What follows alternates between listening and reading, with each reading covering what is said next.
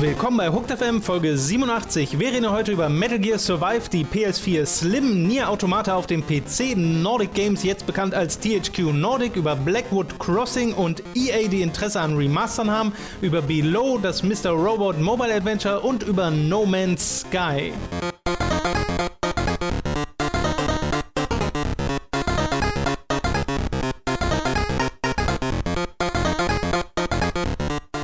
Nicht einmal 48 Stunden wieder zurück Oh, in Town, oh, bin ich das? Bist du das? zumindest physisch. Ja, auch da, ich glaube, meine Füße sind immer noch auf dem Weg gerade. Bei mir geht das wieder mit den Füßen. Das hat sich dann gestern ergeben. Nee, also Ich war gestern sogar draußen. Ich auch, kurz, weil ich musste meiner neuen äh, Mitbewohnerin einmal so ein paar Sachen zeigen. Äh, Ja. Also nicht fest, die wohnt da nur kurz für ein paar Wochen, ist egal. Äh, und Geschenke annehmen und äh, ach, das war auch nicht für mich selbst, aber das war tatsächlich ein bisschen, habe ich auch Sachen gemacht und ähm, ich bin noch ein bisschen tot, äh, kündige ich direkt im Voraus an. Äh, ich habe jetzt, äh, glaube ich, zweimal zwölf Stunden geschlafen pro Nacht, aber äh, könnten auch noch vier Stunden mehr gewesen sein. äh, ich hatte, ja, oha. Was wir in diesem Podcast machen wollen, ist einfach mal über die News der Gamescom reden, denn das bekommt man ja nur so halb bis gar nicht mit, wenn man tatsächlich auf der Messe unterwegs ist. Außerdem hatten wir ja abends mal sofort unsere Podcast gemacht und über die Spiele geredet, die wir dort gesehen haben. Deswegen sind jetzt mal die News dran. Bevor wir das allerdings machen, möchte ich mal das Community-Treffen erwähnen, das wir am äh, Samstag gemacht haben. Das war nämlich super. Es war wirklich, wirklich toll, wie viele Leute da waren und äh, wie schön wir uns da unterhalten haben. Deswegen an dieser Stelle auch mal einen lieben Gruß an alle, die da vorbeigekommen sind. Und an alle anderen beim nächsten Mal klappt es bestimmt auch mit euch. Wir müssen mal schauen, wie wir das nächstes Jahr machen, ob es wieder auf der Gamescom ist oder mal einen separaten Treffpunkt dafür eigene, finden. Wir haben eine ja eigene Convention machen. wir, genau, die Hooked.com haben wir auch schon äh, überlegt. Wir haben ja auch schon Inside mal im. Forum und so, da gibt es ja schon Vorschläge, dass man das irgendwie mal, ich glaube, in der Nähe von Frankfurt macht, weil Olixon da ein Arcade äh, kennt, wo man sich treffen Aber könnte. wo, wo, weißt du, das ist voll weit weg von hier. Das ist sehr weit weg, ja. Ja. Ja. ja. Und damit habe ich meinen, meinen Standpunkt schon komplett beschrieben, ehrlich gesagt. Ja, nee, äh, als wir auf dem Treffen waren, haben die Leute auch schon Eisenach vorgeschlagen, weil das wohl das Zentralste ist, was es so gibt. Ja, und, was machst du denn dann in Eisenach? kennt, kennt halt kein Da gehst du dann in die eine Kneipe, die den fucking Eisenach gibt und dann fährst du wieder nach Hause oder was? Dann Ja. bricht doch die ganze Infrastruktur zusammen, wenn mehr als 20 Leute da gleichzeitig auftauchen. Ich glaube schon, ich weiß gar nicht, ob das die, die, die Tourismus von Ich Eisenach händeln einfach, kann. Ich kenne Eisenach nicht. Äh, auch nochmal danke an äh, Manu, Daniel und äh, Michael von Genau. Insert Moin. Michael heißt er, glaube ich, richtig. Äh, Michael. von Michael. Äh, von Insert Moin, die das ja mit organisiert haben und die auch nochmal die gleiche Anzahl ihrer eigenen Leute hatten. Wir waren Die Croissants mitgebracht haben, sogar Croissants für die Hooked-Leute. Äh, wir, ja, richtig toll. Also wir waren, glaube ich, zusammen über 50 Leute tatsächlich. Ja. Das war wirklich toll. Das hat sich dann so ein bisschen separiert über, im Laufe der Zeit, was, glaube ich, auch einigermaßen natürlich ist, weil es halt so ein bisschen zwei unterschiedliche Communities waren. Äh, und, aber das war auch ein bisschen unsere Schuld, weil wir es halt nicht so wirklich organisiert haben. Äh, das kriegt man nächstes Jahr bestimmt noch ein bisschen besser hin, vielleicht auch mit einer besseren Wegbeschreibung, wo wir jetzt genau sind und sowas. Ähm, aber insgesamt war das wirklich hervorragend. Wir haben jetzt keine großen Videos da gemacht oder so. Ähm, Wäre, glaube ich, ein bisschen komisch gewesen, da jetzt die Kamera auszupacken, weil ich, Ich habe auch ehrlich gesagt null dran gedacht. Ich habe da also- auch, ich habe das auch komplett, wenn ich, dran- wenn ich dran Ja. gedacht hätte, hätte ich zumindest mal versucht und nachgefragt, aber ich weiß jetzt auch nicht, wie wohl sich alle damit gefühlt hätten. Äh, sind ja auch ein paar äh, jetzt nicht so mega extrovertierte Menschen dabei, wozu wir ja auch zählen. Ähm, also da hätte ich jetzt vielleicht mal nachgefragt, sonst das haben wir beide halt, wie gesagt, vergessen, weil obwohl es vier, drei Stunden waren, vier, drei, viereinhalb, dreieinhalb, dreieinhalb waren es. Äh, dreieinhalb Stunden waren, bis mehr als dreieinhalb Stunden, ähm, ist die Zeit sehr schnell vorbeigegangen da im Ja. Park. Also ähm, man konnte sich dann hoffen, also nicht mit jedem. Ein paar sind dann trotzdem noch so durchge, durchgeflutscht, mit denen man nicht so viel sprechen konnte, aber das passiert dann halt leider, da äh, muss man sich, muss sich jeder so ein bisschen äh, ja, die, die, die Schulter ausfahren und sich mal durchkämpfen, weil Ja, man selbst kann dann nicht so ganz die Übersicht behalten, mit wem man jetzt schon, wem man noch nicht. Ja, wir haben ja oft so Kreisdiskussionen geführt. Ja, genau, ich glaube, insgesamt war das echt ganz cool. Ir- Irgendwie am Anfang oder irgendwann nach ein, zwei Stunden haben sich irgendwie da 20 Leute oder so in großen Kreis gesetzt und Werwolf gespielt. Und dann kam noch eine kleine Gruppe von anderen Leuten, die sich einfach dazugesetzt haben, weil sie das cool fanden, die gar nicht zu uns gehörten. Das fand ich sehr, sehr nice. Also, das war wirklich, wirklich toll. Ähm, wir haben ein paar coole Bilder gemacht. Ihr könnt mal, haben wir das auch auf Facebook gepostet? Noch nicht wahrscheinlich, oder? Äh, achso, es kann sein, dass es auf Facebook noch nicht ist. Es ist auf Twitter und der Tyrannos hat es auch im Forum gepostet. Da im, ich glaube, es ist im Off-Topic-Bereich unter Community-Projekte. Genau, falls ihr es auf Twitter noch nicht gesehen habt, ihr könnt ihr einmal den Terranas bestimmt auch im Forum anschreiben, in der privaten Nachricht Forum, ja. schicken. Ähm, und äh, dann schickt er euch das, dieses Gruppenfoto zu. Wenn ihr dabei wart. wenn ihr dabei wart, genau wichtig, äh, mit äh, getagtem Nutzernamen oder echten Ja. Namen, falls ihr keinen Nutzernamen habt, sodass ihr mal das mal äh, zuweisen könnt, halt nur Leute, die dabei waren, damit nicht einfach jeder sich jetzt gucken kann, das ist der, weil das ist den Leuten ja auch nicht immer komplett recht. Aber vielen, vielen Dank an Niklas dafür den Aufwand, Terranas. Ähm, vielen, vielen Dank an all die dabei waren. Ich, das war wirklich, wirklich hervorragend. Ich musste mich am Ende zusammenreißen, um nicht eine ganz furchtbare, cheesy Abs Abschiedsrede, Dankesrede noch zu halten. Aber ich glaube, das wäre zu, äh, zu cheesy gewesen. Deswegen habe ich das nicht gemacht. Äh, habe mich stattdessen einmal bei allen einzeln dann eben immer bedankt. Ähm, es hat mega, mega viel Spaß gemacht. Es ist äh, super gut, dass man eine Community hat, mit der man sich so vernünftig unterhalten kann. Ja. Ähm, es- äh, ich bin voll des Lobes und äh, voll der Euphorie, wie man ja hören kann an meiner Stimme. Aber das liegt an meiner Stimme wirklich. Also das ist jetzt der erste Tag, wo die sich so ein bisschen erholt hat. Man hört man es noch so ein bisschen raus. Ich habe dieses Jahr tatsächlich zum Glück die, die große Stimmenapokalypse verpasst. Die fand halt Samstag statt, da war dann nur das Community-Treffen. Da gibt es also keine Aufnahmen von mir im Gegensatz zum letzten Jahr. Aber das ist vielleicht auch gar nicht so schlecht. Ja, und ihr müsst euch vorstellen, Robin hatte zusätzlich noch einen Sonnenbrand Ich hatte einen fucking Sonnenbrand von der, von dem Community-Treffen. ich habe ja, ich weiß nicht, ob das besonders bei mir ist, aber äh, auch wenn ich braun werde, ist das, ist das zuerst ein brennender Sonnenbrand. Ja. Und das wandelt sich dann zu einer relativen Bräune. Also jetzt habe ich tatsächlich ein bisschen Farbe im Gesicht. Ich bin mit, einem, mit Farbe im Gesicht von der Gamescom Video gekommen. Das sagt so viel über mein privates Leben aus, dass ich zur Gamescom fahre und da dann mehr Sonne tanke, als ich es zu Hause tue. Äh, ja, das war halt von der Zeit im Park. Äh, das, im, Im Zug tat das ein bisschen weh, weil alles, weil ich da war ich sehr rot, halt einfach nur. Jetzt geht das wieder ein bisschen. Aber auch dazu war es, war es also gut. Auch deswegen nochmal äh, Danke.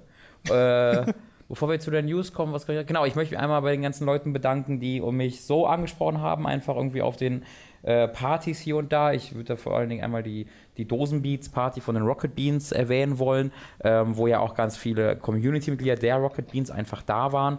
Äh, und da habe ich mich äh, mit einigen ganz gut unterhalten. Da waren noch ein, zwei dabei, die jetzt äh, Hooked noch gar nicht konkret kannten, aber ähm, mich eben oh, oh, noch von, von Giga kannten oder uns von Giga noch kannten, die ich dann einmal hier darauf aufmerksam gemacht habe. Vielleicht hört ihr diesen Podcast nun gerade und es Liebe freut- würde mich sehr freuen. Ich habe tatsächlich meine Visitenkarte an ein paar Mal ausgegeben, damit die sich den äh, die Website-Namen auch merken können. Ähm, habe damit vielen, vielen Leuten aus der Industrie gesprochen und ich bin mir halt nie sicher, wer uns wirklich, Tom, das was uns am Schuh kleben, das macht mich fertig. Ich habe was unter dem Schuh. Ja, mir kleben. fällt das nur auf, das ist irgendein Sticker oder so, nur damit ich da die ganze Zeit darauf achten muss. Ähm, ist, glaube ich, aus dem Büro, oder? Ist egal. Äh, auch aus der Industrie immer wieder angesprochen worden und ich kann das halt selbst nie einschätzen, ob, ob man mich kennt oder ob man uns kennt, ob man Hook kennt. Ähm, aber da, das freut mich dann immer, wenn, wenn dann da ein, ein äh, Wiedersehen stattfindet. Hallo an Max, aka Funk, den wir nach Oh ja. geschätzten zwei Jahrzehnten mal wieder gesehen haben, was hervorragend war, was uns sehr gefreut hat. An, ich, ich möchte jetzt nicht alle beim Namen nennen, das wird dann zu auch nicht viel zu viel, zu viel, zu viel, zu viel. Aber äh, ich habe mich da über jedes äh, Gespräch sehr gefreut. Es war eine tolle Woche. Ich habe die Tage davor noch einen Twitter-Post geschrieben, von wegen, ja, so richtig Bock habe ich dieses Jahr nicht. Äh, und das hat sich dann sehr, sehr Das schnell. ist, glaube ich, das vierte. Mal, dass wir das in einem Podcast Stimmt, habe ich hab ich im vorherigen Podcast auch Ja, ja. gesagt. Ja, das tut mir leid. Ich habe keine genaue Erinnerung an die vergangene Woche mehr. Äh, okay, und dann bedankst du dich trotzdem dafür. Ähm. Ja, Mann, ah, jetzt brauche ich keine Löcher in meine, in meine Danks. Deswegen Dein mache ich sowas normalerweise nicht, weil ich dann sofort fertig gemacht werde, weil ich normalerweise immer so zynisch und sarkastisch Ist bin. doch Wenn ich dann einmal nicht lieb. bin, dann machen sich die Leute sofort darüber lustig. Mann. Also will ich doch auch mal Gefühle zeigen. Ja, du in meinem weinst, ja gerade. eigenen Also. Gefängnis des Zynismus gefangen. Des Zynismus. Zynismus. Mal sehen, ob der jetzt zum Einsatz kommt bei der ersten News. Ach, fick dieses Spiel. Denn wir wurden dezent darauf hingewiesen, eventuell unter jedem einzelnen unserer Gamescom-Videos, äh, dass es dieses Spiel gibt und was wir natürlich wussten, aber wir wollten einfach keine News so wirklich besprechen, nämlich Metal Gear Survive, das erste Metal Gear-Projekt von Konami ohne Kojima, ist ein Vierspieler Koop Online Stealth Spiel mhm. für PS4, One, PC, basiert auf der gleichen Engine wie Metal Gear Solid und findet nach Ground Zeroes quasi statt, soll so eine alternative Timeline sein. Ja. Kojima Productions gibt es doch noch, oder? Die japanische Firma Kojima Productions. Ich glaube, das wurde doch nur die, einmal die Los Angeles äh, die, das Studio, nur das wurde geschlossen, oder?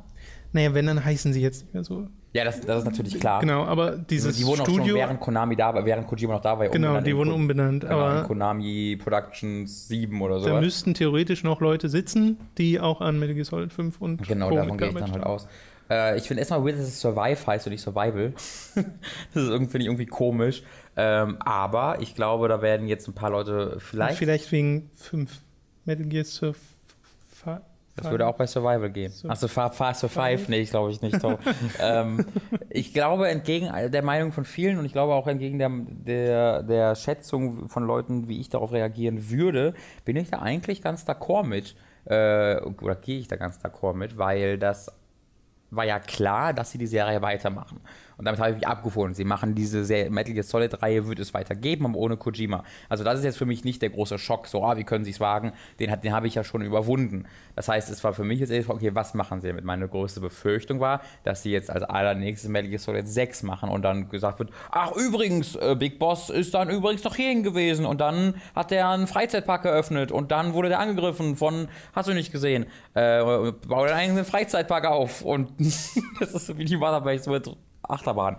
Ähm, und da, das habe ich halt Aber so. Outer Heaven als Freizeitpark finde ich auch irgendwie sehr, sehr lustig, die Vorstellung. Ähm, und das habe ich halt so ein bisschen befürchtet, dass das halt da so nachträglich dieses, diese, dieses Erbe halt kaputt gemacht wird. Und ich, ja, das hat schon Phantom Pain gemacht, wenn jetzt viele schreiben, weiß ich, sehe ich halt nicht so, ist okay. Ähm, und dass sie jetzt stattdessen diesen Weg nehmen, wo sie so einen total abgefahrenen alternative Historie, Geschichte machen mit Wurmlöchern, äh, wo, wo ein, ein Soldat von der untergehenden Mother Base am Ende von Ground Zeroes wegteleportiert wird, gemeinsam mit der untergehenden Mother Base äh, in irgendeine Wüstenlandschaft und dann sich von dort aus gegen Zombies erwehren muss. Ähm, das finde ich eigentlich ganz geil. Und zwar, weil ähm, es ja basieren wird auf 5. Es heißt ja, glaube ich, auch Metal Gear Solid 5 Survive, oder? oder also ich lese immer nur Metal Gear Survive. Also aber ich glaube, dass das noch nicht mal Solid heißt. Das weiß ich jetzt Solid. tatsächlich. Das weiß ich tatsächlich nicht. Ähm, kannst du vielleicht mal kurz nachgucken, genau. Äh, so oder so scheint es ja, so zumindest so von dem, was ich gelesen habe, von der Ankündigung her, auf 5 zu basieren. Es benutzt ja auch die gleiche Grafik yeah, und sowas. Und, so. äh, und da hoffe ich dann halt, dass es auch die äh, mechanische Engine übernimmt, dass es sich also genauso steuert und genauso spielt. Und ich halte ja Metal Gear Solid 5 für das beste Stealth-Action-Spiel aller Zeiten und für eines der besten Spiele aller Zeiten generell. Äh, und deswegen bin ich sehr, sehr glücklich darüber, dass Konami dort sich eben diese Stärke Stärke des Spiels zu nehmen scheint, nämlich die Spielmechaniken, und das in irgendein absurdes Story-Korsett bringt, was mit der Hauptserie jetzt erstmal nichts zu tun hat, sodass ich weiter das Gameplay genießen kann, im besten Falle, aber all das drumherum einfach ignorieren kann. Ob das jetzt online sein muss und vier Spieler Koop sein muss, das bleib, muss ja erstmal hingestellt werden, äh, hingestellt bleiben, aber grundsätzlich sage ich, Online-Koop, Metal Gear Solid 5, finde ich sehr, sehr geil. Es heißt übrigens wirklich nur Metal Gear Survive. Okay, krass. Ähm, persönlich habe ich da jetzt auch nicht so viel gegen, auch nicht gegen das Konzept und so. Also auch, auch wenn das jetzt von einem Studio angekündigt würde, bei dem Kojima noch mitarbeitet, wäre mir das ähnlich gleich, glaube mhm. ich, weil ich war jetzt schon am Multiplayer so nicht interessiert von äh, Teil 5. Wobei es ja äh, noch was ganz anderes war, ne? Klar, aber bin es hier jetzt auch nicht wirklich. Wenn das sich herausstellt als ein richtig gutes Ding, dann gucke ich da auch mal rein aber es lässt mich relativ kalt einfach nur. Aber es macht mich jetzt auch nicht wütend. Nicht wütender als das, was nee, das Konami in der Vergangenheit, äh, in der unmittelbaren Vergangenheit nach der ganzen Metal Gear Solid Nummer und Kojima raus Nummer gemacht hat. Weil die waren ja auf nur so einem aggressiven, nö, wir machen nichts mehr mit Spielen Kurs oder so wirkte es, ähm, dass das jetzt halt ein bisschen komisch wirkt. Es ist so, ich, viele, viele machen halt den Witz, oh, oh äh, dass Konami erkannt hat, oh, Metal Gear Solid 5 hat sich ja voll gut verkauft. Mhm. Ist ja voll krass. Mhm. Lass mal Videospiele machen. ja, aber das ist ja nicht so, weil sie hatten es ja von Anfang an ja, gesagt, ja, dass wir weitermachen wollen. Ähm, ich ja, ich finde, also sehr, sehr geil finde ich erstmal grundsätzlich die, die, die Absichtserklärung aus Metal Gear Solid 5 eine Online-Koop-Erfahrung zu machen. Also der Gedanke, beziehungsweise geil finde ich den Gedanken daran, das, was ich in Metal Gear Solid 5 gespielt habe, in Form dieser Hub Open World rumzulaufen, Missionen zu erledigen, da mit drei anderen Spielern äh, noch rumrennen zu können. Mhm. Das finde ich erstmal sehr, sehr geil. In wie das dann wirklich aussieht, in Metal Gear Solid 5 mit den Bögen, die, ja, die ja schon gezeigt wurden und den Zombies vor allen Dingen, weil natürlich auch viel von der Faszination von Metal Gear Solid 5 in der Gegner-KI zugrunde liegt, in deren ganz natürlichen Tagesabläufen. Das geht da natürlich verloren durch diese Zombie-Mechanik und Zombies sind jetzt generell nicht so die allerinnovativste äh, aller Ideen. Ähm, aber ich finde, das hat echt Potenzial und ich finde, das hat mehr Potenzial als viele andere Dinge, die sie mit Metal Gear Solid äh, hätten machen können. Es kann natürlich noch sein, dass sie die trotzdem noch machen. Vermutlich, gehe ich auch ganz, ganz stark ja. von aus. Also ich würde mich sehr wundern, wenn nicht noch Metal Gear Solid 6 ähm, oder halt Metal Gear Solid Spin-Off oder Metal Gear Solid Spin-Off 2 irgendwann äh, rauskommt. Ähm, aber äh, da kann ich mich halt dann drüber aufregen. Jetzt erstmal äh, gucke ich halt darauf und denke mir, okay, ja, damit, damit könnte ich echt viel Spaß haben als Fan des fünften Teils. Gut, dann ähm, haben wir das, glaube ich, abgehakt, ne? Metal Gear Survive? Ich denke schon. Das Gerücht gibt es gerade in der Welt oder Leaks gibt es von einer PlayStation. Würdest du, sagen, würdest du sagen, dass ein Gerücht in der Welt liegt? Mm. Ja, möchte ich. Yes, genau endlich! So ich sagen. PlayStation 4 Slim, da sind Fotos aufgetaucht. Mehrere Aha. Fotos. Also Aha. jetzt nicht nur eins, wo man sagt, ne, das ist Photoshop. Äh, sondern wirklich mehrere Fotos, wo man äh, die Verpackung sieht, wo man die Konsole selbst sieht, wo man die Konsole im Vergleich mit der PS4 sieht. Ähm, und da geht man oder vermuten viele, dass das auch tatsächlich echt ist, weil im September soll die ja enthüllt werden. Die PlayStation 4 Neo heißt genau. es ja dann noch als Aber Code da geht es ja nicht um die Neo. Ne? Codename. Ne? Nee, genau. Es ist äh, hier sieht es wirklich aus, als wäre es einfach eine, eine Slim-Variante der aktuellen Konsole, die jetzt nicht so viel kleiner ist, sondern äh, wo Kompakter, müsst euch ja vorstellen, genau, es ist ja, ihr habt ja diese angeschrägte PS4, mhm. die aussieht, als wären es zwei angeschrägte Platten, die aufeinander gelegt sind. Ja. Eine dieser Platten ist dünner. Ja. So sieht das für mich aus. Abgerundete Kanten und Knöpfe statt diese Sensor. Ach Gott sei Dank. Aber das hat ja die PS4 auch jetzt schon. Äh, ja, ne, in diesen neuen. Ja, halt ungefähr von einem Jahr oder sowas wurde genau. eine neue Variante der PS4. Ja, wir haben hier, wir haben sowohl im Büro eine PS4 als auch äh, bei mir zu Hause ist eine PS4, die ja. hat noch diese alten ja. Dinger. So, das ist, das ist so das, was man da rausziehen kann. Mehr eigentlich noch nicht. Ähm, es gibt ja, also ich finde erstmal diese Bilder und so, da war ich sofort bei Fake, weil sowas lässt sich halt heute mit dem 3D-Drucker relativ problemlos alles machen. Ist tatsächlich. Ja. Also relativ problemlos, wenn du erstmal ein paar tausend Euro für den 3D-Drucker ausgegeben hast und sowas. Aber, aber, das gab es ja gerade erst für, was waren das? War das äh, die NX? Äh, ja, was, was ja, war das, dieser Leak, doch, doch. Ähm, der bei über NeoGAF dann ging, wo jemand tatsächlich was designt. Äh, so, da wurde erst ein, ich glaube, ein, ein Bild von einer, ähm, von einem, oh, wie heißt es, einer Erfindung, ein, ein Patent, aber von einem Patent äh, was Nintendo eingerechnet hat, äh, veröffentlicht und dann hat er sich an diesem Patent orientierend äh, sowas ausgedruckt halt und dann sagen, ah, das sieht aus wie das Patent, das muss ja echt sein, statt auf die Idee zu kommen, nee, der hat einfach sich einer das Patent angeguckt und dann davon ausgehend ja. das gemacht. Ähm, und deswegen, als ich dann erstmal die Bilder gesehen hatte, dachte ich mir so, ja, weiß ich nicht, das kann alles sehr, sehr, äh, das, es, es kann auch gefaked sein, auch ein Karton, der dann dabei ist. Ähm, und auch diese, die Sache halt, dass jemand einfach random auftaucht und so ein Ding bei eBay oder das war nicht eBay, das war irgendeine andere Verkaufsplattform. So ein Auktionsding, genau. Einstellt, ähm, das wirkt sehr, sehr seltsam. Äh, das wirkt alles sehr, sehr seltsam. Äh, und deswegen bin ich da noch nicht so ganz überzeugt von, aber dann kurz danach kamen halt so Gerüchte von Foxconn, den äh, Erbauern, also der chinesischen Firma, die die ganzen elektronischen Geräte, die im Westen verkauft werden, zusammenbaut, äh, wo halt äh, einzelne Arbeiter gesagt haben, sie bauen da gerade die, oder schon seit drei Monaten, äh, sowohl die Neo als auch eine Slim-Variante zusammen, was dann ja wiederum dazu passen würde. Ähm, also, dass eine Slim kommt, ist, glaube ich, relativ klar. Äh, äh, laut diesem Gerücht wird die auch die PS4 ersetzen komplett, die alte, also die wird dann gar nicht mehr produziert was dann viel darauf, oder wenn, wenn, man den Karton, wenn man dem Karton glauben darf, den er gepostet hat von dem, von dem PS4 Slim, hieß sie ja auch nicht PS4 Slim, Nee, so ich sondern einfach PS4. nur PS4. Ja. Also das ist halt tatsächlich äh, so, wie das auch bei der 360 gemacht wurde. Die sah ja auch am Anfang sehr anders aus dann als später, weil Stimmt. einfach die ganz grundsätzliche äh, Konsole überarbeitet wurde und dann die alte gar nicht mehr verkauft wurde. Ich weiß nicht, ob das auch bei der Xbox One der Fall sein wird. Mit der Xbox One S kann ich mir aber auch sehr gut vorstellen, weil ja bei diesen neueren Generationen der, äh, der alten Konsolen auch ein äh, Kostenfaktor ein ganz großer Punkt ist, dass halt diese Konsolen mit der Zeit mit immer neuer Technologie gebaut werden und deswegen immer günstiger werden. Ähm, das heißt, diese neue PS4 wird dann halt sehr viel günstiger zu bauen sein als die alte PS4 und deswegen ist es da schon im Interesse von Sony, sich eben darauf zu fokussieren.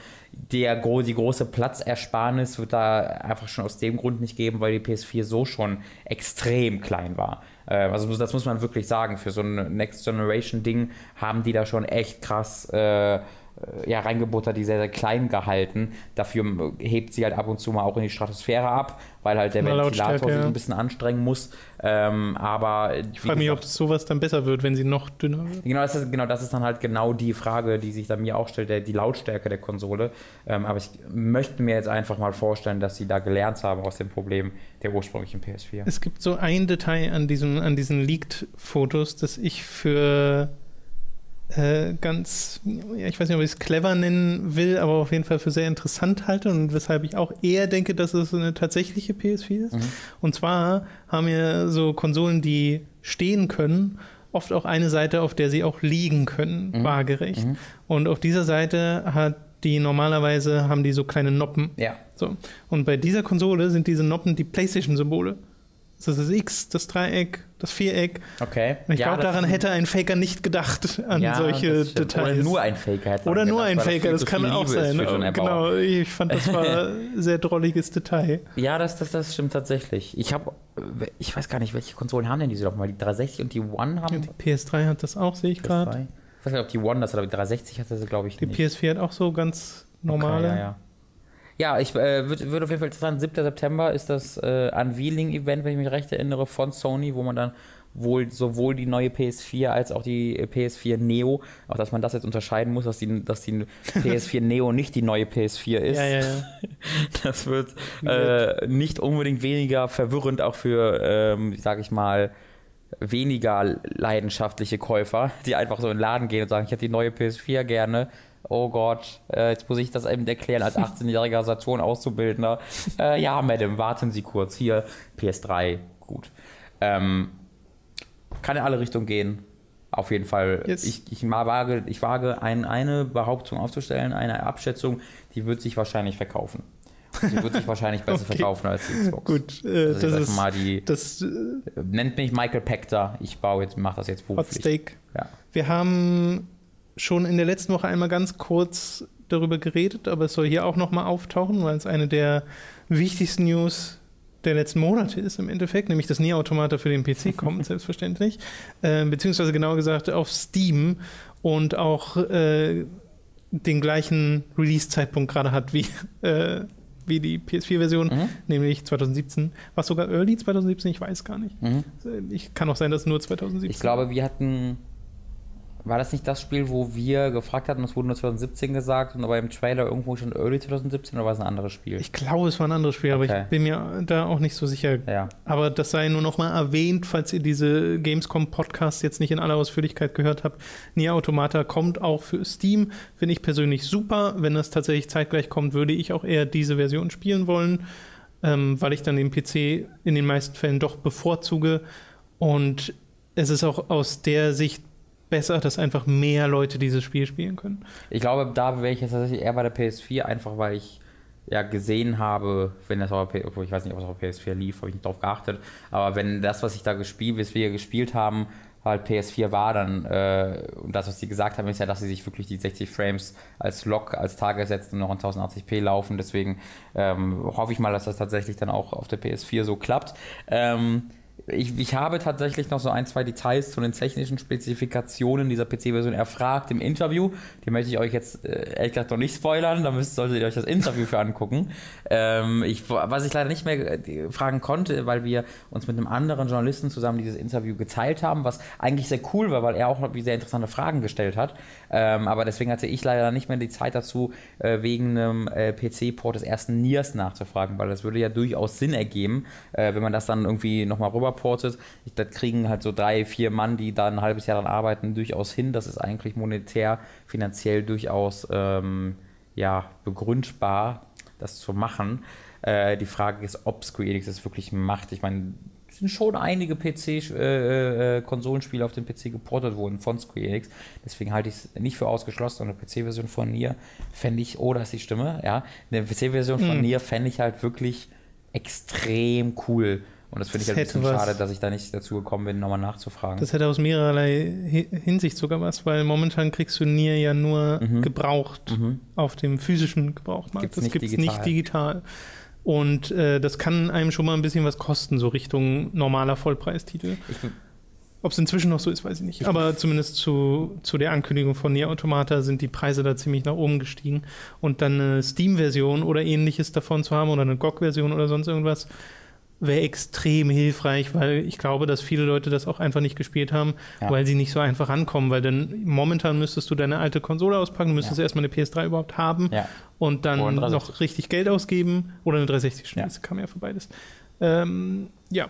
Ja, und dann, ähm, ich, ich, befür, ich befürchte fast so ein bisschen, dass es da, dass da irgendwie nicht mehr alles da ist alle Entwicklungsdateien, äh, so. sage ich mal. Das wurde ja von KW gemacht und KW gibt es nicht mehr oh, und da gab es AQ Interactive, die mehr merged sind mit einem anderen Studio. Ja, da muss man Bluepoint da, ansetzen, weil die können das auch äh, ja, rückentwickeln, das haben sie schon mal gemacht. Aber dann wäre es halt echt ein viel, viel Arbeit, die das halt nicht mehr sich lohnen würde für Nier wahrscheinlich. Ja. Ähm, also da, da ist halt sehr, sehr viel passiert mit, der, mit dem Publisher und mit dem Entwickler äh, und deswegen, für, das, ist, also das ist auch mein Gedanke, wieso es sein könnte, dass es das noch nicht digital gibt. Es muss doch irgendwo schon mal einen Interviewer gegeben haben aus der Gamescom, der diese Frage gestellt hat. Also es, es, sie hatten drei Bestimmt. Tage lang Interviews. Es, ja. es, gab jetzt ein Gamespot-Interview. Ich bin mir ja ziemlich sicher, irgendwo wird man diese Frage auch so finden. Äh, wenn es die ehrlich nicht findet, dann würde ich einfach tatsächlich nochmal Screenings anschreiben und einmal nochmal deswegen nachfragen. Nicht, dass ich da glaube, eine Antwort zu bekommen, aber äh, vielleicht äh, kriegt man da ja irgendwie was gebacken. Ich freue mich sehr. Nordic Games gibt es äh, als Nordic Games nicht mehr. Die heißen jetzt anders. Die heißen jetzt nämlich Nordisch Spiele. THQ Nordic. Das es gibt Sinn. wieder ein THQ in dieser Spieleindustrie. Mhm. Und das finden wir total witzig. Wir mhm. haben zwei der Entwickler, äh, äh. wo wir bei THQ, äh, ja, doch bei THQ Nordic waren. Wir waren bei THQ Nordic. Klingt, klingt immer noch komisch äh, für uns beide, glaube ich. Ja. Äh, gefragt, ist das, also du hast es gefragt, ist das nicht komisch, jetzt THQ zu heißen und also unter dem Banner von THQ das Spiel zu veröffentlichen. Genau, nämlich die Spellforce-Entwickler und die Elix-Entwickler haben ja. gefragt.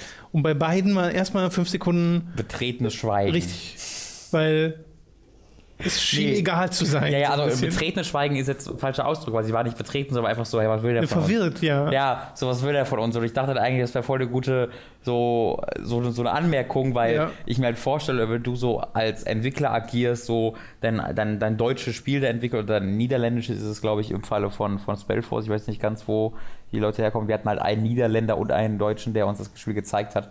Ähm, jedenfalls äh, stelle ich mir halt vor, dass du dann unter Nordic Games dort das Spiel anfängst zu entwickeln oder es an sie äh, als Publisher irgendwie halt verkaufst, aber dann kommt irgendwie ein Jahr später raus, ah, jetzt machen wir das doch für THQ, nachdem sie gestorben sind. Das war mal dieser riesige US-Publisher.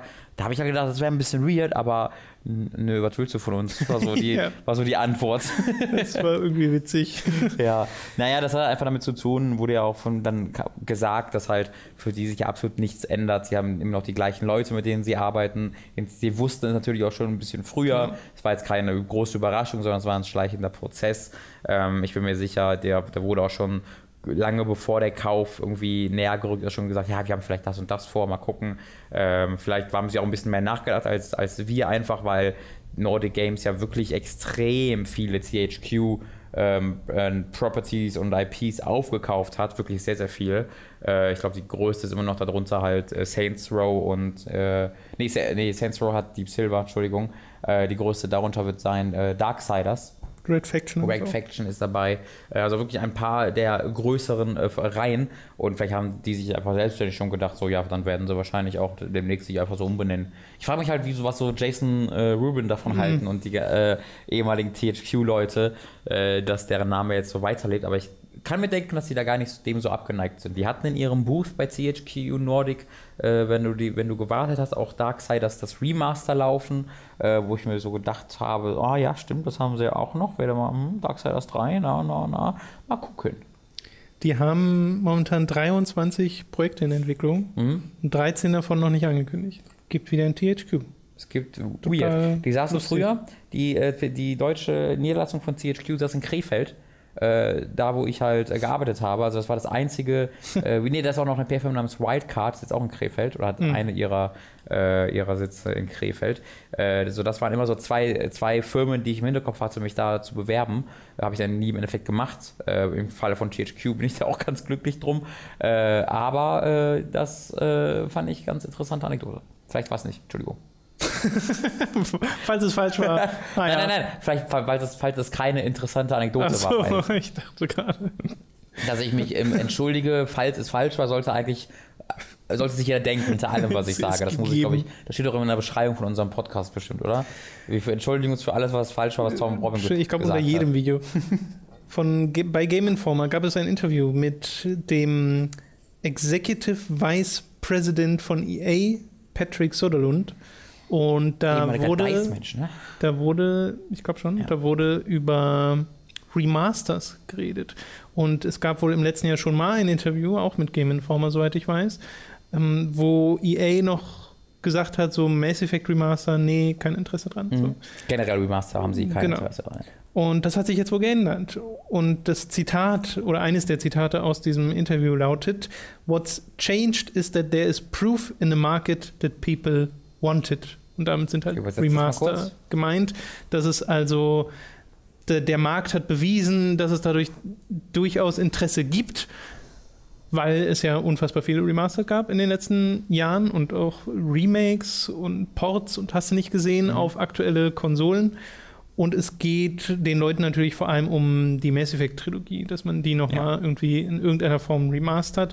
Er sagt im Zuge dieses Interviews aber auch, ähm, wenn sie es machen, dann wollen sie es richtig machen, wollen die richtigen Leute dafür finden, ransetzen und sowas. Das ist natürlich erstmal nur ist das, das Gesagte so. Äh, Wäre komisch, wenn er was anderes sagt. Ja, das, das machen wir ja, einfach so nebenbei. Ja, ja. Wir machen das wie Activision mit, mit äh, Deadpool von dem ja, genau. Ich glaube, es war eine wahnsinnig günstige. Entwicklung und irgendwelche Spasten haben es halt wieder gekauft, die Vollidioten. ja, also klar, machen wir das. Ja, Nicht sehr erfolgreicher Vicepräsident, muss man halt dazu sagen. Das ist genau aus solchen Gründen, dass er solches, sowas immer sagt. Das scheint vor allem, und ich glaube, das äh, war auch einer der Sätze, dass es dazu mehr geben wird in nicht allzu ferner Zukunft. Ja, man hat da, also ich, er hat da noch mehr zu gesagt und da war, das war im Grunde eine Bestätigung der Mass Effect äh, Trilogie Remasters, ohne das direkt zu bestätigen.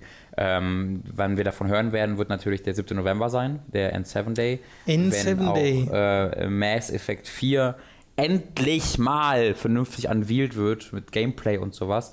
Und äh, da bin ich mir dann äh, relativ sicher, dass sie auch diese Chance nutzen werden, um halt äh, das, das, Remaster der Trilogie zu, anzukündigen. Und das wird dann halt irgendwie kurz vor Mass Effect 4 erscheinen, vielleicht irgendwie zwei, drei Monate vorher, vielleicht dann irgendwie im Januar, im Februar oder sowas.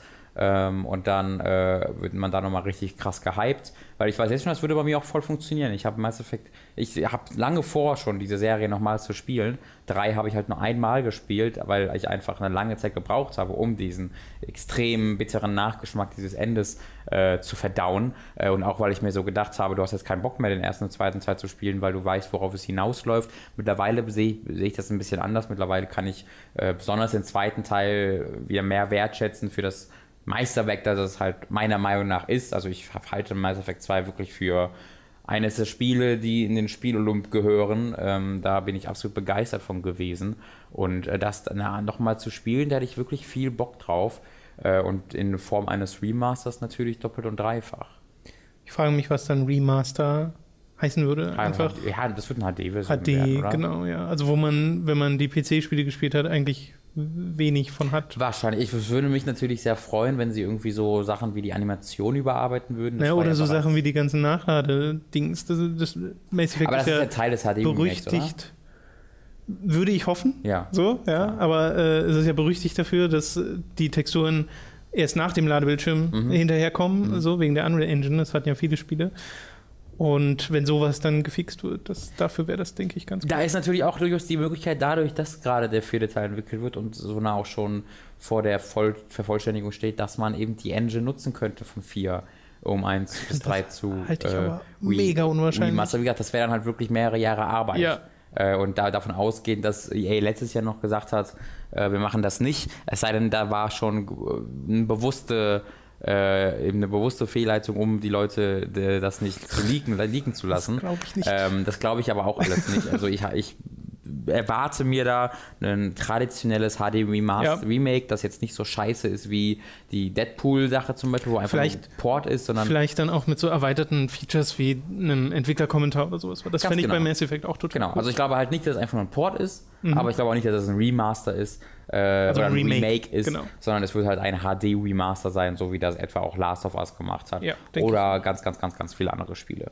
Und ich glaube, da hätten sehr, sehr wenige Leute nur etwas gegen. Yes. Mit komplett neuem Soundtrack, weil der alte nicht so gut war. Und alle so, was? MIDI-Soundtrack.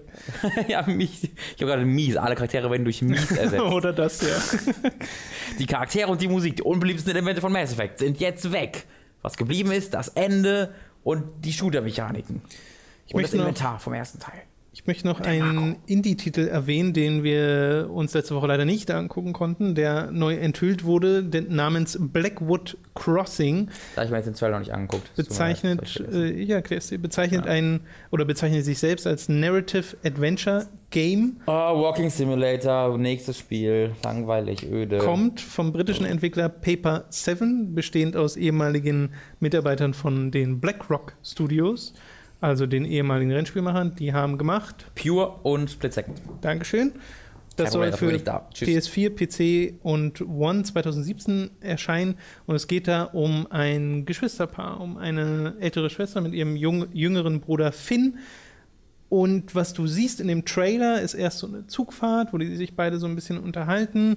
Es soll darum gehen, dass die sich mal sehr nahe standen und jetzt nach und nach auseinanderdriften, je älter die Schwester wird. Das mhm. sind beides Waisen. Und du siehst in der, in der Zugfahrt erklärt Finn, dass er äh, sie zu einer Insel bringt, äh, die nach ihm benannt ist, nennt sie Finnland, was ich ganz ich finde. Und mm. es sieht sehr psychedelisch aus dann teilweise. Land. Dänemark. Dann wird es so ein bisschen creepy im Verlauf dieses Trailers. Hast du so einen Hasen, der kommt, hat mich dann so ein bisschen an Alice in Wunderland erinnert weil es dann wirklich so Gruselelemente... Alice in Finnland wäre eine etwas andere Geschichte gewesen, aber naja. Gruselelemente zu geben scheint. Es soll aber trotzdem um diese familiäre Beziehung gehen zwischen den beiden. Also mhm. das soll so das zentrale Thema dieser Geschichte sein.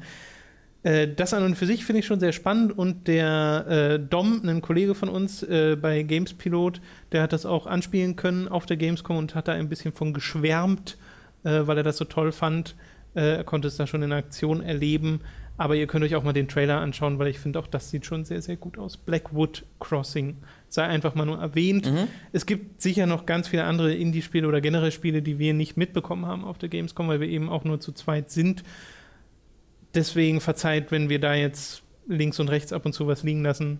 Aber das soll mal erwähnt sein hier. Ach, da kümmern sich die ganzen da, die in die Social Justice Warriors von Game Pilot kümmern sich da noch drum. Da müssen Bist du nicht, heute die Trollstimme? Da können wir bei den, Hintergrund? Bei, den, bei den richtigen Spielen bleiben. Alles schon mal abfangen. ich habe da, ein bisschen, hab da ein bisschen Nachhol, Entschuldigung, ich habe da ein bisschen Nachholbedarf. Diese Gamescom war zu großen Teilen so ehrlich und so schön. Ich muss mal kurz eine Woche von Zynismus und Provokation nachholen. Das ist ja aber gerade einfach nur Dummheit. Ihr versteht das. Ja, ich meine, das also. Zynismus kommt nicht immer nur aus Dummheit.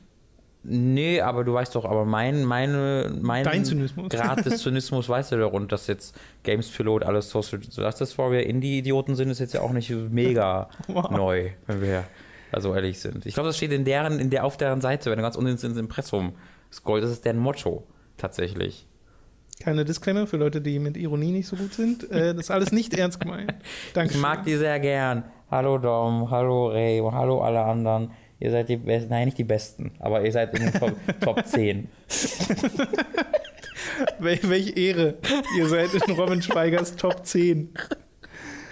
So, es gibt noch zwei kleine Oh, ich News. bin müde. Wir sind gleich durch. Wir sind Okay. gleich durch. Es gibt noch zwei kleine News, die erwähnt werden sollten. Das eine ist etwas nicht so ganz Erfreuliches, nämlich das Below, ein Indie-Spiel für Xbox Below, und lo, lo. PC, worauf sich Oh. Leute schon seit wie vielen Oh. Jahren? War das nicht bei dem Xbox One Ankündigungsevent dabei? Auf jeden Fall schon eine ganze Weile Ich glaube schon. in Entwicklung. Ja. Das wurde jetzt erneut verschoben Mhm. auf Indefinitely. Yay. Bis auf weiteres. Äh, in, äh, wenn, wenn, die, wenn irgendjemand das Wort indefinitely benutzt, dann heißt es normalerweise ist weg. Kommt nie wieder, tschüss.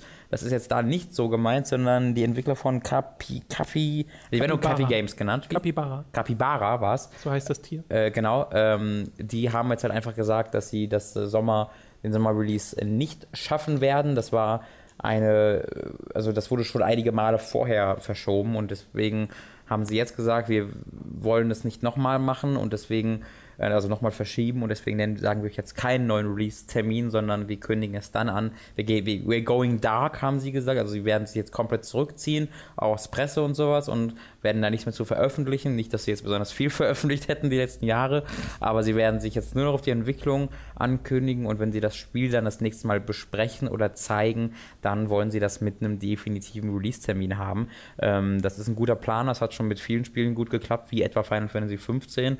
Äh, ich wüsste nicht, was da schiefgehen könnte. Das ist langs das ist ein bisschen, ah, ich weiß nicht, weil die arbeiten da jetzt halt wirklich schon viele, viele Jahre dran. Und das war mal dieses, diese Indie-Hoffnung von der, der, der Xbox. Da sind jetzt seitdem schon viele, viele andere Spiele erschienen, die da ähm, diese Rolle übernehmen konnten. Äh, und Capi hat ja sehr viel äh, guten Willen aufgebaut. Das ist ja so ein 20-Mann-Team und die haben meinen ga- ganz persönlichen Favoriten Super Time äh, Force ja gerade erst, äh, oder gerade erst 2014 entwickelt, wo ja dann auch Ultra Super Time Force noch rauskommt für PS4 und sowas, was ich für absolut großartig halte. Sie haben äh, äh, Sword and Sorcery Super Brothers oder Super Brothers Sword and Sorcery entwickelt äh, und dann noch so ein, zwei echte Highlights. Also was sie so gemacht haben in den letzten Jahren, ich muss sagen, die gibt es schon seit 2003 und die, die meisten Jahre haben sie halt so Auftragsarbeiten gemacht. Aber seit sie sich irgendwie so vor fünf, sechs Jahren dazu entschieden haben, ähm, eben eigene Produkte zu entwickeln, äh, sind das durchgehend sehr, sehr gute Spiele gewesen. Äh, und deswegen mache ich mir da bei Below auch wenig Sorgen. Aber das scheint irgendwas nicht so ganz so zu laufen, wie man sich das vorgestellt hat. Äh, weil so viele Jahre ist dann doch nicht ganz üblich und so viele Verzögerungen vor allen Dingen sind dann auch nicht ganz üblich. Viel kann natürlich auch einfach damit äh, zusammenhängen, dass es halt ein 20-Mann Indie-Game-Studio ist, das vermutlich jetzt keine große äh, PR-Leute bei sich noch mit eingestellt hat und ich weiß auch nicht, ob sie noch einen Publisher haben. Ähm, abseits, äh, naja, wird vielleicht, wird wahrscheinlich auch Microsoft sein, oder? Ich weiß es leider nicht. Wenn es exklusiv ist, ja. Äh, naja, es, sie haben schon gesagt, dass es auch für andere Konsolen später kommen wird. Hm. Also es ist nicht, äh, äh, es, ist Zeit, es ist ein zeitexklusives Spiel. ja. Aber selbst dann muss es irgendeine Unterstützung geben. Ja, genau, aber es muss halt kein Publisher, muss Mhm. nicht der Publisher sein, ne? Aber was ich damit sagen will, ist, die werden jetzt wahrscheinlich niemanden haben, der sich ausgiebig mit dem Messaging um das Spiel auseinandersetzt und genau plant, wann was gesagt wird und genau guckt, okay, ist das wirklich definitiv absolut möglich mit dem Release-Datum, sondern ich kann mir halt vorstellen, das ist halt pure Spekulation, dass in so Teams äh, dann halt geschätzt wird, ja, das sollte doch klappen, okay, warum sollte das nicht klappen, kündigen wir an. Und das hat jetzt halt schon mehrere Male nicht funktioniert. Deswegen gut für Sie, dass Sie jetzt sagen, wir können euch kein Neues sagen, sondern konzentrieren uns auf die Entwicklung einerseits. Andererseits im Sommer 2016 dann nochmal sagen zu müssen, bis auf weiteres keine Meldung mehr, ähm, stimmt mich jetzt nicht unbedingt euphorisch bei dem Spiel. Vielleicht releasen sie es dann einfach, wenn es fertig ist. Wäre natürlich cool. Aber Ohne- auch dann ist es halt schon so spät, dass ich auch nicht sage, oh krass, sondern ich sage also eher so, ja, wird Zeit. Es sei denn, es ist dann das krasseste Spiel, was du je gespielt hast. Das kann sein, das also bezweifle ich aber bei einem Roguelike äh, Procedural Generated Spiel. Das kann dann sehr, sehr, sehr, sehr gut sein und ich werde wahrscheinlich trotzdem eher mittelbegeistert werden. Okay, die letzte News ist auch nur eine ganz kleine Ankündigung, nämlich von Deltale. Denn die machen ein Spiel zu Mr. Robot, Das ist bestätigt? aber nur ein Mobile-Spiel. Okay. Ja. Weird. Für iOS und Android. Äh, Das hat einen ganz komischen Namen. Das heißt Exfiltration. Äh, 1.51 Exfiltration. Fängt an mit Episode 1.51 und dann Exfiltration. Aber äh, ja, das ist so der Name. Du hast Mr. Robot noch nicht gesehen, ne? Noch nicht, habe ich aber definitiv vor. Ich auch nicht. Es geht da irgendwie um eine Messenger-App von einer Firma aus, Mr. Robot. Viel mehr weiß ich da auch nicht, weil ich, wie gesagt, mit der Serie noch keine Berührung hatte. Aber es auch noch vorhabe zu schauen, weil die Leute sind ja da teilweise sehr begeistert von. Aber wie gesagt, einfach noch nicht dazu gekommen, deswegen. Oh, das ist schon draußen, Tom. Das war schon draußen? Das ist vor sechs Tagen direkt erschienen. Okay, dann war es so ein Ding. Ist halt so ein, eher so ein, so ein Nebenbei-Projekt wohl. Hat so ein, so ein Tie-In, ne? Ja, und das Witzige ist, ich habe das halt auf der Gamescom so nebenbei aufgeschnappt, irgendwo aus einem Nebenhergespräch, dass es ein Mr. Robot-Spiel von Tay-Tay gibt Mhm. und dachte erst, was, die machen jetzt nach, neben, neben Batman direkt, direkt das nächste Ding hier. Ja, Marvel machen sie auch noch gerade. Äh, genau, und äh, ja, aber ist nur sowas, Minecraft, deswegen ist Game of es, Thrones. kann man sich da noch Walking erklären, Dead. okay, das, Ja, was sie gerade machen, ist Walking Dead Season 3, yes. äh, Game of Thrones Season 2, Minecraft Episoden 9 oder 8, äh, Batman, Mr. Robot und das noch nicht näher benannte Marvel-Spiel. Das sind, glaube ich, sieben oder sechs oder sechs Projekte. Ich kann nicht so gut zählen, deswegen kann ich es euch nicht definitiv sagen. Jo. Naja, Ja, sie haben ja die, die Engine, die das alles und, und gleich, gleichwertig nicht unterstützt, immerhin. Das soll es gewesen sein. Ich nehme an, du möchtest diese Woche noch nicht über No Man's Sky reden. Mm, Doch, wir könnten eigentlich. Willst du? Ja. Okay, weil Nächste du vorhin dich ich schon über deine Stimme so beschwert hast. Ja, es geht aber gerade noch. Okay, denn Robin hat No Man's Sky gespielt. Ich noch nicht, noch gar nicht. Äh, deswegen kann ich dazu noch nichts sagen, sondern nur du. Aber auch nicht so mega viel, weil ähm, ich würde behaupten, dass es über das Spiel nicht besonders viel zu sagen gibt. Ähm, Oder ist das Internet aber anderer Meinung? da ist es auch anderer Meinung, aber ähm, alles, was es schreibt, ist dann doch irgendwie recht gleichförmig. Sind nämlich äh, sehr ausführliche Beschreibungen der gleichen sehr simplen Spielmechaniken. Ich bin sehr, sehr stark davon überzeugt, dass wenn dieses Spiel einfach so released worden wäre, und das gilt natürlich für die meisten Spiele mit großem Werbebudget oder großem Hype dahinter, aber bei diesem Spiel habe ich ganz besonders das Gefühl, dass wenn es einfach released worden wäre, dann wäre es eines von 20 ähm, Survival Resource Sammlereien Spielen gewesen und hätte diesen einen Hook gehabt mit der mit dem Universum, das ähm, äh, zufällig generiert wird und dann hätten die Leute es sehr schnell wieder vergessen, weil es dann eben doch alles in allem sehr wenig neu macht und das, was es macht, nicht besonders gut. Ähm, und ich glaube, dass äh, die Möglichkeiten, die man sich im Kopf ausmalt, was dieses Spiel machen könnte, wenn denn die Versprechungen, die gemacht wurden oder die allerersten Trailer, die gezeigt wurden, tatsächlich der Realität entsprechen würden, äh, was dann möglich wäre. Äh, und ich glaube, ohne diese Hoffnung und ohne diese, Absch diese Schätzung, was da noch kommen könnte, würde dem Spiel sehr viel weniger Aufmerksamkeit zuteil werden. Ähm, ihr habt vielleicht es schon mitbekommen, ich bin da jetzt nicht so mega begeistert von. Ich war aber, wir waren ja beide nie auch in diesem Hype wirklich drin. Ähm, Höchstens vielleicht ganz am Anfang. höchstens ganz am Anfang, genau. Als es angekündigt wurde. Und ich, mu- ich muss sagen, ich hatte halt zuerst wirklich das Gefühl, dass es exakt das ist, was ich mir auch davon erwartet habe, nämlich äh, ein äh, recht unspektakuläres, aber cooles Spiel, bei dem man durch zufallsgenerierte Welten reist und halt zufallsgenerierte Dinge entdeckt, bei denen man deren zufallsgenerierte Natur zwar bemerkt, weil man halt, äh, ne, also ihr kennt das ja, wenn ihr irgendwelche zufallsgenerierten Spiele spielt, dann wirkt es ja selten so, als wären die wirklich von Hand gebaut worden. Das merkt man dann einfach, dass die aus Einzelteilen zusammengebaut wurden, aber dass trotzdem eben noch Überraschungen und Entdeckungen auf mich warten. Und das war dann eben die Enttäuschung, dass No Man's Sky überhaupt gar nichts hat, was mich überraschen könnte oder was mich zum Entdecken einladen könnte. Denn innerhalb von zwei Stunden hatte ich absolut alles gesehen, was No Man's Sky mir zu bieten hatte. Ähm, diese Planeten, die du bereist an sich, hatten für mich keinerlei Faszination übrig, weil sie für mich nicht wie echte Planeten wirkten, sondern wie vier unterschiedliche Texturenpakete, die eben auf, die eben erscheinen und sich dann über einen ganz großen Raum erstrecken. Aber du hast jetzt nicht irgendwie verschiedene topografische äh, Eigenschaften auf einem einzigen Planeten, wo irgendwie da sind riesige Berge, hier sind Täler, da ist herrscht das Klima, da herrscht, die, da herrscht dieses Klima, sondern sobald du auf einem Planet landest und die ersten zwei Quadratmeter erkundet hast, weißt du, wie der komplette Rest von diesem Planeten aussieht. Das ist immer exakt das gleiche. Ähm, und sobald du auf einem Planeten die äh, Fragezeichen, oder sag ich mal, zehn Fragezeichen-Icons abgeklappert hast, die halt auftauchen, wenn du auf den Scan-Knopf äh, drückst, dann wird so deine Umgebung gescannt und äh, alles, was so in den 100 äh, Metern um dich rum ist, bekommt ein Fragezeichen-Icon, du kannst da hinrennen. Und das sind halt so vier, fünf unterschiedliche Dinge. Mal ist es irgendwie so, eine, so ein Obelisk, an den du gehen kannst und wo du dann ein, ein Wort aus einer, äh, der, einer von, glaube ich, zwei oder drei unterschiedlichen Aliensprachen lernst. Oder es ist eine Forschungsstation, wo du ein Upgrade bekommst für eines deiner Tools oder es ist eine, eine, Forschungsstation, wo ein NPC auf dich wartet.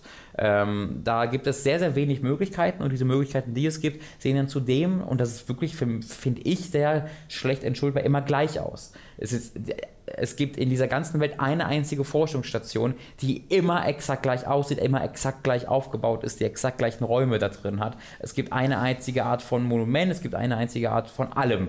Ähm, und deswegen gibt es dann 18 Trilliarden, Millionen, zig Trilliarden Planeten, wo man aber auch einfach einen großen hätte bauen können, weil die sich alle durch nichts unterscheiden. Zumindest auf spielmechanischer Sicht.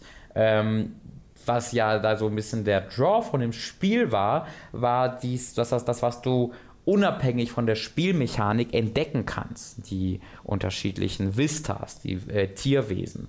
Aber auch das funktionierte für mich gar nicht, weil die Tierwesen niemals den Eindruck einer existierenden, irgendwie in sich geschlossenen ähm, Tierwelt, sag ich mal. Diesen Eindruck wurde für mich nie erweckt, sondern es wirkte für mich immer so, als ob jemand, das habe ich auch bei dir genauso gesagt, jemand viermal auf den Randomize-Button bei Spore gedrückt hat und dann die auf den Planeten gedumpt hat und dann wurden die halt irgendwie animiert, dass es vielleicht so ein bisschen Sinn ergibt und wenn nicht, ist auch nicht so schlimm. Also diese Tiere wirkten für mich nur in den allerwenigsten Fällen tatsächlich wie echte Tiere, die es so geben könnte, sondern du hast genau gesehen, wo quasi die Cut-off-Points waren zwischen den verschiedenen Körperteilen. Du gesehen, ah, hier endet der Kopf, hier ist da der Teilbereich und dann geht das so ein bisschen unsauber in den Bauch über und dann hat er irgendwie Hufe, obwohl das keinen Sinn ergibt und dann noch so einen kleinen Schwanz. Wie bei Impossible Creatures. Oder auch wie, naja, ja, ich würde fast sagen, dass es da noch mehr, mehr Sinn ergibt,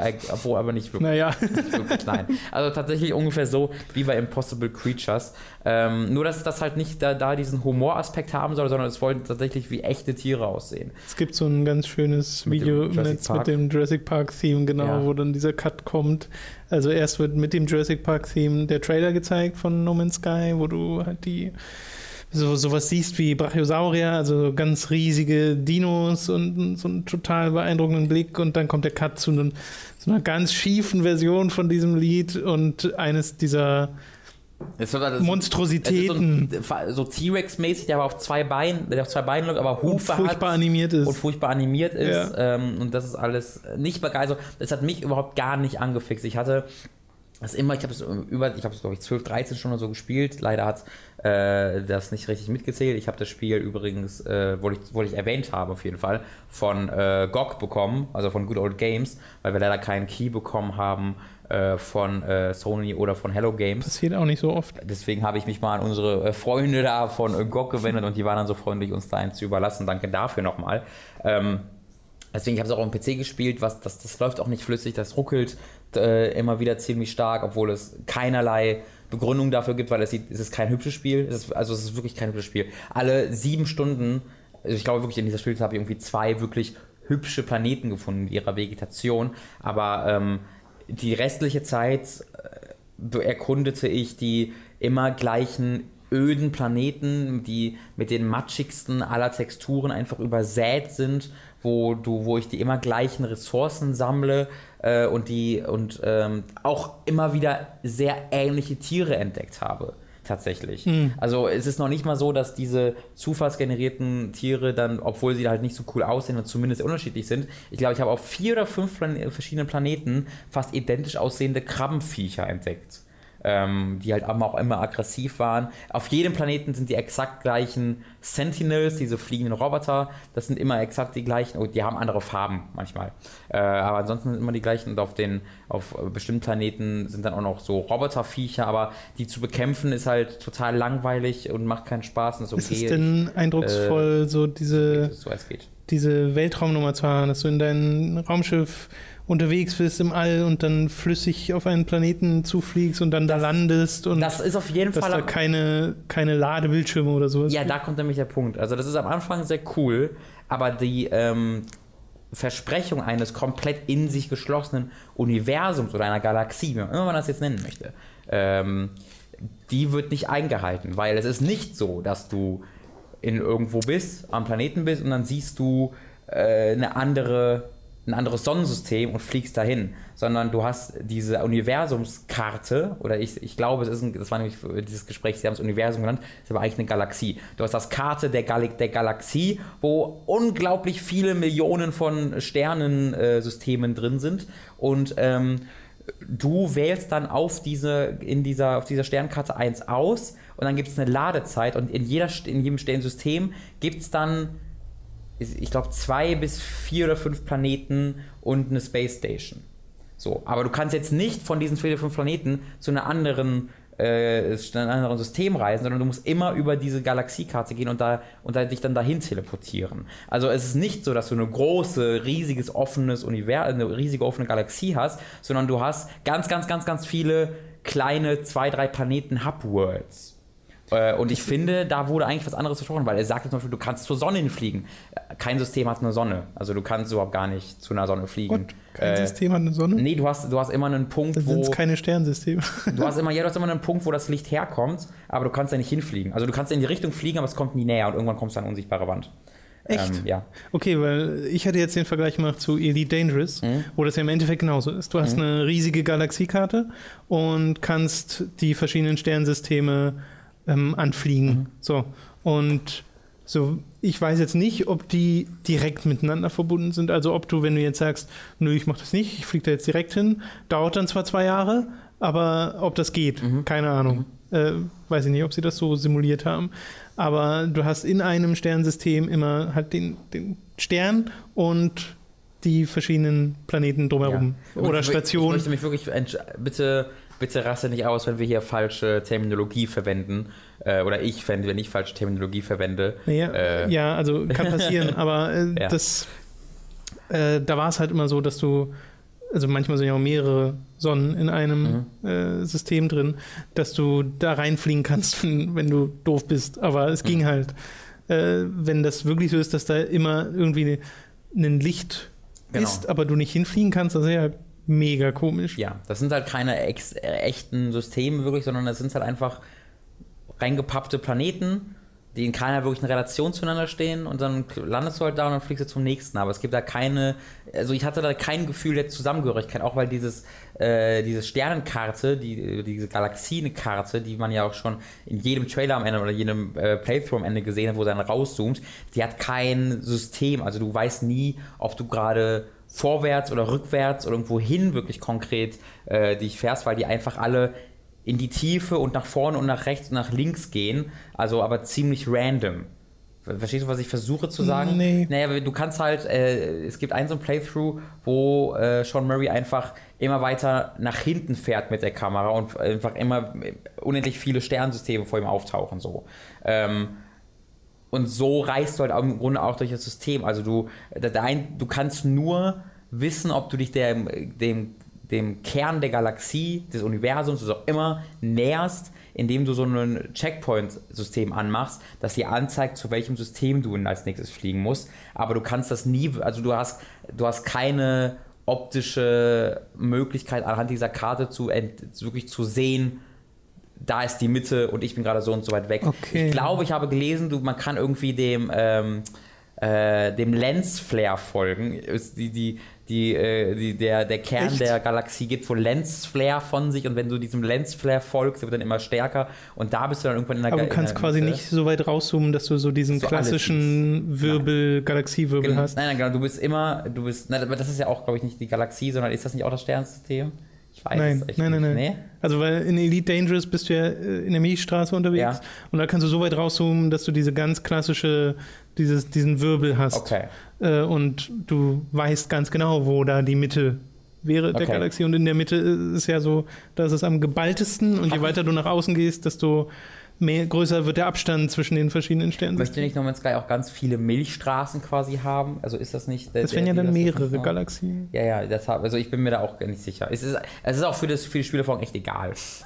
Deswegen äh, ist mir das jetzt auch nicht so unfassbar, finde ich Show unfassbar schlimm, dass ich da die Terminologie nicht so genau kenne. Ähm, was ich halt sagen möchte, ist, es hat diese unglaubliche Anzahl von Sternsystemen, aber du hast kein Gefühl davon, wirklich eine zusammenhängende Welt, ein gesamtes Universum zu erkunden, sondern du erkundest ganz viele kleine Hub-Worlds und äh, diese Erfahrung von, ich fliege vom All auf den Planeten, die ermüdet sich dann halt einfach irgendwann. Weil irgendwann hast du dann gesegelt, du weißt halt, okay, ich entdecke da jetzt keinen unglaublich wundersamen Ort, der Überraschungen und äh, Unbekanntes für mich bereithält, sondern es werden irgendwann einfach nur noch diese Checklisten, wo du einfach den, dann erhoffst, okay, hoffentlich finde ich da die Ressource und dann guckst du so, ah, okay, ist noch ein Wüstenplanet oder noch ein brauner Planet mit saurem Regen und dann fliegst du direkt wieder weg. Ähm, und wirklich diese, dieses, dieses, dieses Sense of Wonder, würde ich es mal nennen, den hast du ein, zwei Mal, bei mir zumindest, und dann war der, dann, dann, dann entblößt dieses Spiel seine, seine Limitierungen so sehr und lässt sich so sehr hinter diese Fassade blicken, ähm, dass das bei mir alles total zusammengebrochen ist sofort. Und das ist jetzt wirklich alles nur dieses Entdeckungs, dieser Entdeckungsdrang, den, über den ich hier spreche. Äh, und ich habe die extremen Probleme mit der Spiel, mit den Spielmechaniken halt ja noch gar nicht erwähnt. Also Das kommt, das lässt sich alles im Grunde fast schon, ja nicht alles, aber vieles davon lässt sich runterkürzen auf das absolut desaströse Inventarsystem dieses Spiels, dass du halt gefühlt 60% deiner Zeit in No Man's Sky nicht mit dem Entdecken von Welten oder dem Fliegen durch das Weltall verbringst, sondern dem Managen von Item-Slots und Inventarslots äh, dass du, dass jede der Ressourcen, die du aufsammelst, einen eigenen Inventarslot einnimmt, dass jedes Upgrade, das du für deine für dein äh, Schiff oder für dein Multitool, mit dem du eben ähm, äh, die, die Sachen äh, minst, wie nennt man das? Abbaust? abbaust, Dankeschön, ähm, dass, dass jedes dieser Upgrades dort einen eigenen Slot einnimmt und du dann wiederum weniger, weniger Ressourcen aufnehmen kannst. Also irgendwie das Upgrade fast schon weniger bringt, als es dir wirklich geholfen hat, weil du eben äh, ja nicht einfach nicht mehr einfach nur sammeln kannst. Das ist halt das Problem. Du kannst im Grunde nur gezielt Ressourcen sammeln. Du kannst nicht einfach auf Planeten fliegen und gucken, oh, was es hier alles gibt. Hier gibt es diese Ressource. Ich habe von der noch nie gehört, die scheint mega selten zu sein. Nehme ich mir einfach mit, sondern du, du musst sie ja irgendwo lagern und du hast keinen Platz, sie zu lagern. Das heißt, du guckst eher, was ist jetzt das nächste Upgrade, was ich wirklich haben möchte, ah, das, und fliegst dann die nächsten zwei Stunden random Planeten an, bis du diese Ressource findest. Oder du machst es nicht, weil du irgendwann erkennst, diese Upgrades haben fast gar keinen Einfluss auf mein Spielgefühl. Ich habe, wie gesagt, über 10 Stunden, ich es können 10, es können 15, es können 20 Stunden gewesen sein, ich weiß es leider nicht. Ähm, da habe ich gespielt und meine Figur und mein Schiff fühlen sich noch exakt genauso an wie am Anfang des Spiels. Ich habe jetzt viel mehr Inventarslots. Das ist das eine, wo sich ein Unterschied bemerkbar macht. Aber diese ganzen Upgrades, die meinen, äh, meinen, meinen Multitool-Abbaustrahl, mit dem ich halt, wie gesagt, diese Abbau vollführe, irgendwie ein bisschen schneller machen, davon merke ich nichts. Dass ich irgendwie mehr, mehr Schilde habe, davon merke ich nichts wirklich.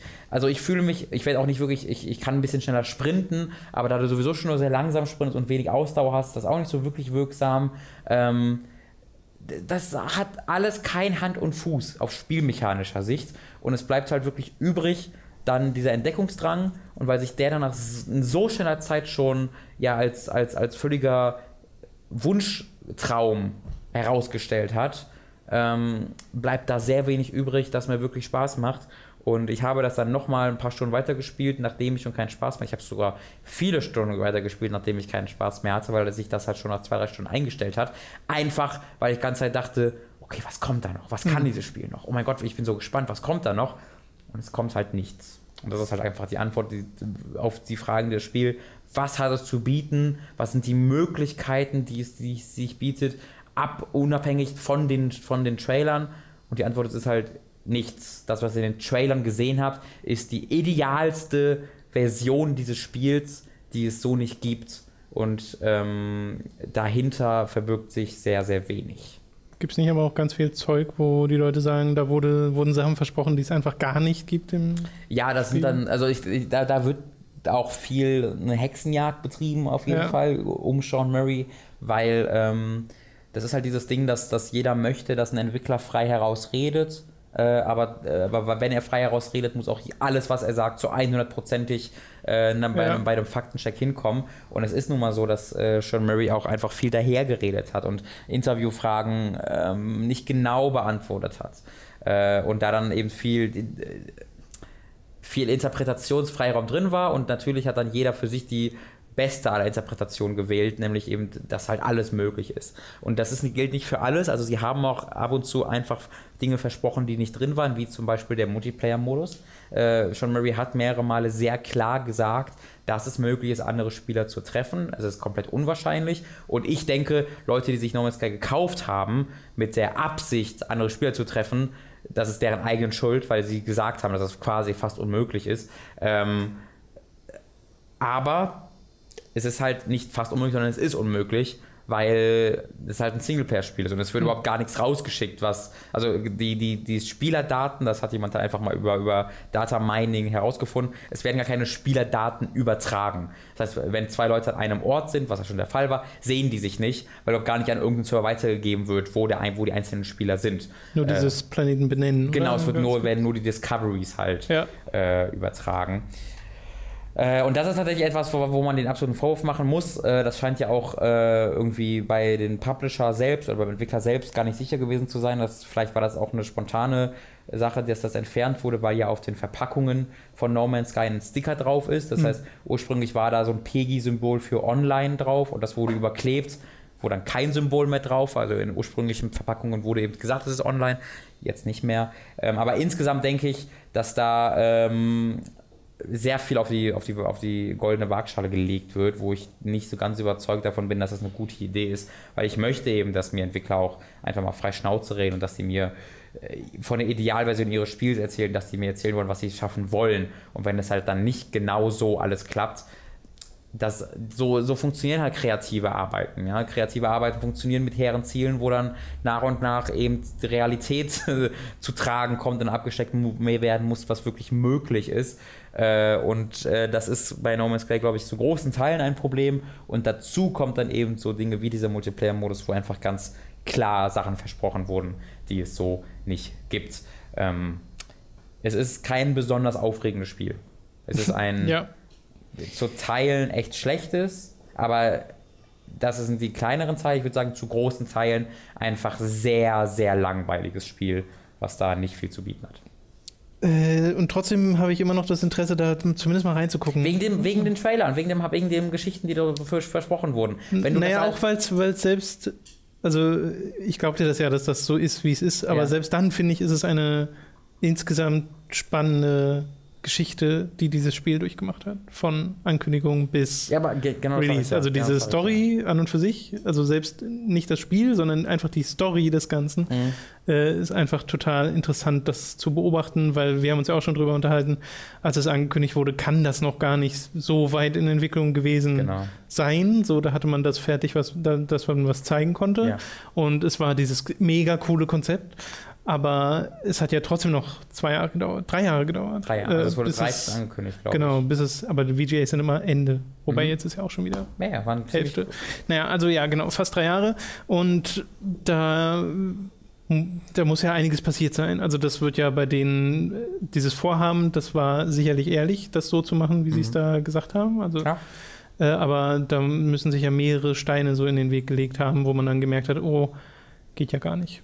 Das ist, glaube ich, halt das Gefühl, das ich habe. Das ist auf jeden Fall das Gefühl, das ich habe, dass die Leute No Man's Sky spielen nicht wegen dem Spiel, das es ist, sondern wegen dem Spiel, das es hätte sein können, das Ja. versprochen wurde, oder einfach wegen den Hintergründen, die zu der Existenz dieses Spiels führten. Äh, und was das Spiel eigentlich ist und was es macht, tritt er halt schon echt ein bisschen in den Hintergrund. Ja, ich meine, trotzdem, also kritisierenswert halte ich das aber auch. Also, Auf jeden das Fall, ist ja klar. wie wenn, wie die Witcher-Nummer, ne? wo dieses Downgrade stattgefunden hat, mittendrin so ohne irgendeine Art von Kommunikation und dann immer gesagt wurde, nö, da war kein Downgrade. Und äh, im Endeffekt hat das beim, im Fall von Witcher dem Spiel kaum einen Abbruch getan, weil es Ja, sieht auch so sagen, klasse aus und keinen äh, genau. Qualität des Äh, Spiels. und äh, es war ein super Spiel, aber hätte trotzdem total nicht sein müssen. Also da, da so ein so ein man fühlt sich halt Drama, was man super leicht hätte Man vermeiden fühlt können. sich gern, nicht gerne angelogen. Man fühlt sich, Nee, man, genau. man hat einfach nicht gerne das Gefühl, dass jemand, dem man vertraut hat, einen hintergangen hat. Und ich glaube, da gibt es gerade ganz vielen genau dieses Gefühl mit Sean Murray. Das ist einer von uns, der ist aufgeregt, der, ist, der will nicht auf dieser Bühne sein. Oh, guck mal, das ist so ein richtiger Spieler. Der, ist, wie gesagt, der ist einer von uns. Und dieses Gefühl wurde dann jetzt für viele Leute eben betrogen und die interpretieren es jetzt so, nein, der ist nur einer dieser Chefs, der uns angelogen hat, damit wir sein Spiel kaufen. Äh, Und ich bin davon überzeugt, dass das zu keinem Zeitpunkt die Intention von ihm war äh, oder der Plan von ihm war. Ähm, Wer sich die Interviews mit ihm anguckt, der, also ich finde, das, das sieht, wenn man nicht komplett gefühlskalt ist und so von Zynismus durchsetzt ist, ähm, dann sieht man das eigentlich auch, dass er eben nicht, dass das kein lang gesponnener Plan ist, dass er so tut, als ob er schüchtern wäre und aufgeregt wäre, äh, damit ihn alle Leute mögen. Ähm, das das finde ich schon sehr, sehr zynisch, wenn man da so herangeht. Und ja, das habe ich auch schon gesehen, so in NeoGAF und Co. Das finde ich halt das, wo ich auf die Bremse treten möchte bei dieser extremen Hexenjagd, die da halt passiert Ja. auf diese eine Person. Ähm, das finde ich halt nicht so, nicht so gut. Okay, dann soll es das gewesen sein für diesen Podcast, für unsere Post-Gamecom 2016 Ausgabe. Nächste habe- Woche oh. geht es dann ganz normal weiter, ja? Also ich Möchtest du habe keinen noch nicht genug gespielt, um da kurz sagen zu müssen, äh, um da ausführlich was sagen zu können. Das werde ich dann nächste Woche übernehmen. Aber ich wollte zumindest kurz einmal allen etwaigen Fans Formel 1 2016 empfehlen, weil es wirkt so, als ob es. Ich habe so zwei, drei Stunden gespielt, erst ein bisschen mehr. Ähm, und es wirkt bisher wie die Version von F1, die ich mir seit fünf Jahren gewünscht habe. Sie scheinen endlich es geschafft zu haben, mein Traum F1-Spiel zu entwickeln. Das wirkt bisher sehr, sehr gut. Eine steile These, vielleicht kannst du die nächste Woche noch weiter ausführen. Vielleicht ja auch diese Woche schon. Oder diese Woche schon, Später genau. schon, Hm, ja. Mal gucken. Alles klar, dann wie gesagt, diese Woche sollten noch ein paar Videos kommen zur Gamescom und äh, dann geht es auch normal weiter. Euch viel Spaß mit was auch immer ihr so zockt diese Woche. Mhm. Nochmal danke an alle, die aufgetaucht sind. Ihr seid äh, tolle. Ja, es war wirklich ein sehr schönes Community-Treffen. Menschen. Ja, alle. Alles klar. Bis zum nächsten Mal.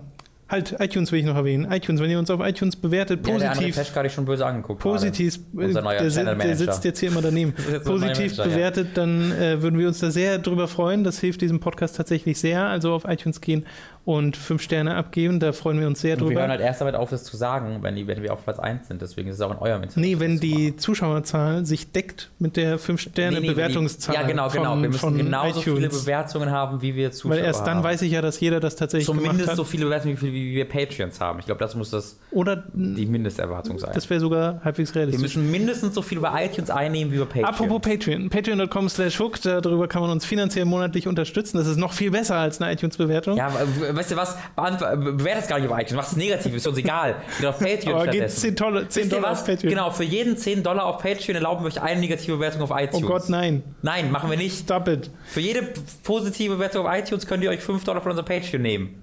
So? Oder audible.de slash hook gibt es auch noch ein kostenloses Probeabo bei Audible. Da freuen wir uns auch sehr drüber, wenn ihr das wahrnimmt, bringt unseren Affiliate-Links. Ey, das bringt echt Kohle. Mach das mal. Das, äh, wie gesagt, soll es gewesen sein. Bis, bis nächste Woche. mach das mal. Tschüss. Sag mal Tschüss. Tschüss. Also nee, tschüss. Mach das mal. Mm, Audible, lecker. Nee, was machen die essen? Nee, Musik. Nein, Hörspiel. Wirklich.